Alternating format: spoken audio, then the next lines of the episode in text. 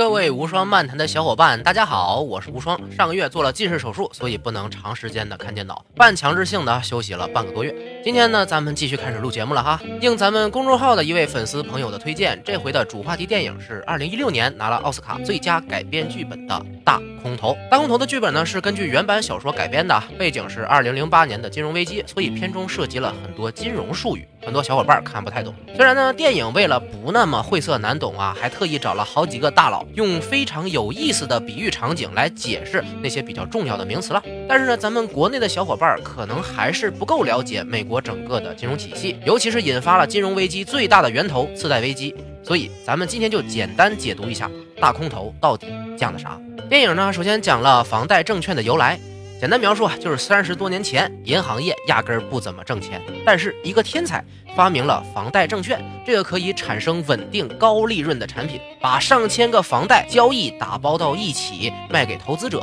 银行业从此变成了万亿级别的行业，而且也让美国人民养成了没钱就贷款买房的习惯。当时大家都认为，哪个借钱买房的人会不还钱呢？所以啊，就有大量的人购买这个证券，借钱给别人买房子，所以。整个市场瞬间变得非常蓬勃，但是等到了二零零五年的时候啊，有四组人马分别发现了这个房贷证券里边有猫腻，就要准备做空它来挣大钱。哎，这儿多说一嘴，电影名字哈，空头指的就是做空的发起者，炒股里也有这名词，就是看跌的意思。如果你发现这个股票不值现在的钱，觉得它会跌，那就可以做空这只股票。如果股票确实跌了，你就能赚钱。而大空头讲的就是这四组人看跌房贷证券这个金融产品，并且利用做空它的方式来挣钱的故事。先看第一位麦克博士哈，这位是第一个发现房贷证券不对劲的人，一个小型基金的管理者。他调查这事儿的方式相当高级啊，直接找手下弄了一堆房贷交易的数据，查看里边有多少不还钱的记录，然后呢，用一大堆高级的数学公式，哎呀，推算出来这个房贷证券的价值完全不该有现在这么高，存在着巨大的。泡沫，然后麦克就想了一个巨聪明的招数来做空房贷证券，叫做信用违约互换协议。有网友给这个招数做了一个非常恰当的比喻啊，就相当于你给隔壁老王买了一个车险，如果老王的车坏了，你得到赔偿。哎，麦克颠颠的跑去了高盛银行，一坐下就提出了这个类似于保险的方案，投资了上亿的资金。如果房贷证券下跌了，银行就必须赔给麦克十倍以上的价钱。巴特，在这之前，麦克必须每个月支付几百万美元来承担风险。以当时的证券走势来看，下跌是不可能发生的事儿啊！就好像现在你说中国互联网市场会一落千丈，那肯定没多少人信呢。高盛的职员当时偷着乐坏了，这哥们儿相当是于白送钱来的呀，这便宜不占白不占呢，所以就签了这个协议。这还没完，麦克还跑到华尔街各大银行都去买了这样一份保险。什么德意志银行啊，美国银行啊，总共买了十三个亿。后来这笔投资几个月，光是保费就花了几千万。但是麦克仍旧坚持自己观点，而且用了自己的合同特权，让其他人不能撤回这笔投资，搞得公司几乎所有客户都发邮件来骂他。这是故事的第一条线哈，先搁在这儿，咱们往下说后面的人。第二组和第三组人其实是一起的。前面说的麦克博士到处去大银行买保险，这事儿很快就在华尔街传开了，大家都笑话说这人有病吧？怎么可能做空支撑美国经济的房产市场呢？这时候高司令扮演的杰拉德出场了，这哥们儿是德意志银行的一个业务经理，听说了这个消息后也开始动脑筋了。杰拉德本来就是精英人物嘛，早就知道房产证券这玩意儿里边有很大的猫腻儿，正。正好有人想要当个空头来挣笔大钱，杰拉德就可以直接作为银银行卖家把保险卖给他，从中赚取佣金，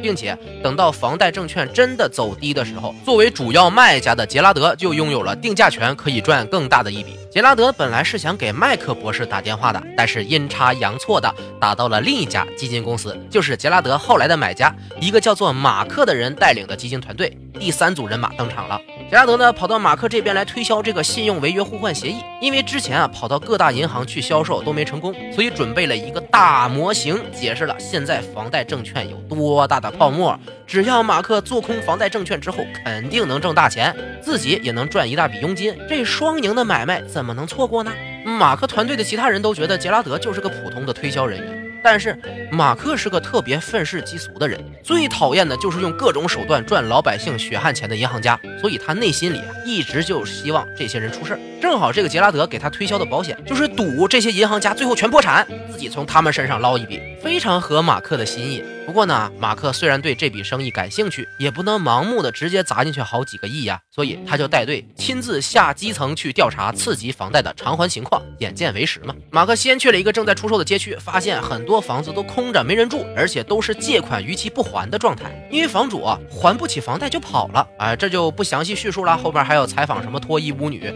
房贷经纪人等等桥段，主要就是表现很多人借了房贷其实是还不起的，但是银行的经纪人为了赚提成，还是放贷给他们，结果银行为了能够把这些高风险的次级房贷卖给其他老百姓，就把这些风险极高的证券打包成很安全的样子卖出去赚黑心钱，而全华尔街都在默契的吹着这一个大泡沫。本来就恨这些银行家的马克非常果断的和杰拉德做了这笔生意，并且还打算直接做空大银行的股票，其实就相当于看跌整个美国经济了。因为如果他们预期的房贷证券真的全面下跌，就意味着银银行们瞬间就会巨额亏损。等同于美国经济的崩溃。第四组人呢，这时候也出来了，是两个从车库创业、靠炒期货起家的小年轻查理和吉米。这两人呢，也是很有天赋的类型，从只有十一万的启动资金，几年内就翻成了三千万的公司。虽然在金融领域只是个很小很小的公司啊，但是这个资金增长率已经是很吓人了。这两人啊，阴差阳错的也看到了做空房贷证券的消息，虽然也动心了，但是因为公司规模太小，没有资格做这种生意，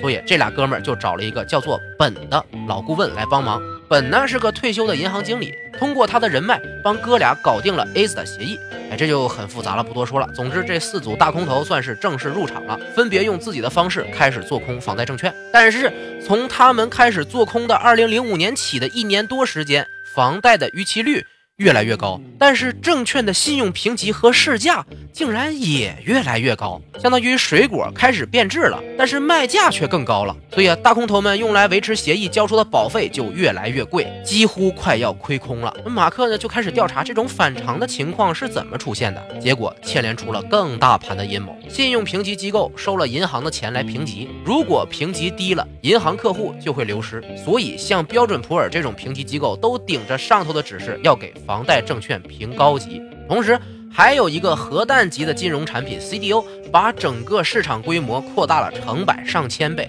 一旦房贷证券从一个点开始下跌，就会触发上千倍的赔率，国民和银行的财富根本都不够赔的，整个美国经济市场就会像多米诺骨牌一样迅速崩塌。媒体也不愿意揭露这个事实，因为华尔街的媒体怎么可能去惹怒给自己提供第一手信息的关系户呢？何况是要在报纸上登出“美国要完蛋了”的标题，谁也不愿意做第一个捅破窗户纸、引发国民恐慌的人呢。就这样啊，一个接一个的骗局套环，终于在零七年彻底暴露了。从一个发放房贷证券的金融公司倒闭开始，房贷市场的泡沫开始破裂，市值开始逐渐下坡。信用违约互换协议按理说应该开始生效了，但是这时候大银行们开始翻脸，用各种借口搪塞兑现协议的日期。什么断电啦，服务器崩溃啦？其实这期间，聪明的银行都在赶紧卖出手头的不良资产，甚至还顺手做空了其他银行的证券，落井下石。而没办法兑现协议的大空头们，因为已经资金紧张，hold 不下去了。如果还想赚钱，只能把手里的协议像股票一样转卖给更有钱的接盘人。结果这四组人虽然没有赚到预期中那么多的巨款啊，但是都分别得到了相当可观的回报。德意志银行的吉拉德空手套白狼赚了几千万美元，马克的基金规模比较大，赚了十亿，马克自己可以赚两亿。麦克的基金规模小一点，赚了四个多亿。查理和吉米虽然只赚了八千万，但是考虑原来公司资金也才三千万，回报率也是很高了。但是呢，现实。肯定是很残酷的嘛！整个次贷危机蒸发了五万亿，结果罪魁祸首的银行们有政府救市，所以没有伤元气。过段时间又把房贷证券改头换面成一个新的产品拿出来卖，继续坑钱。到这儿啊，真的是得感叹一下，能用金融手段挣钱的都是聪明人，不管怎么折腾。最后都不会吃大亏，背锅的还是我们这些啥也不懂的老百姓。做空房贷证券的这几位大空头，虽然是抱着骗局最终会被揭穿的想法来做空的，但是在其他人眼里却变成了发国难财的坏人，在故事里的结局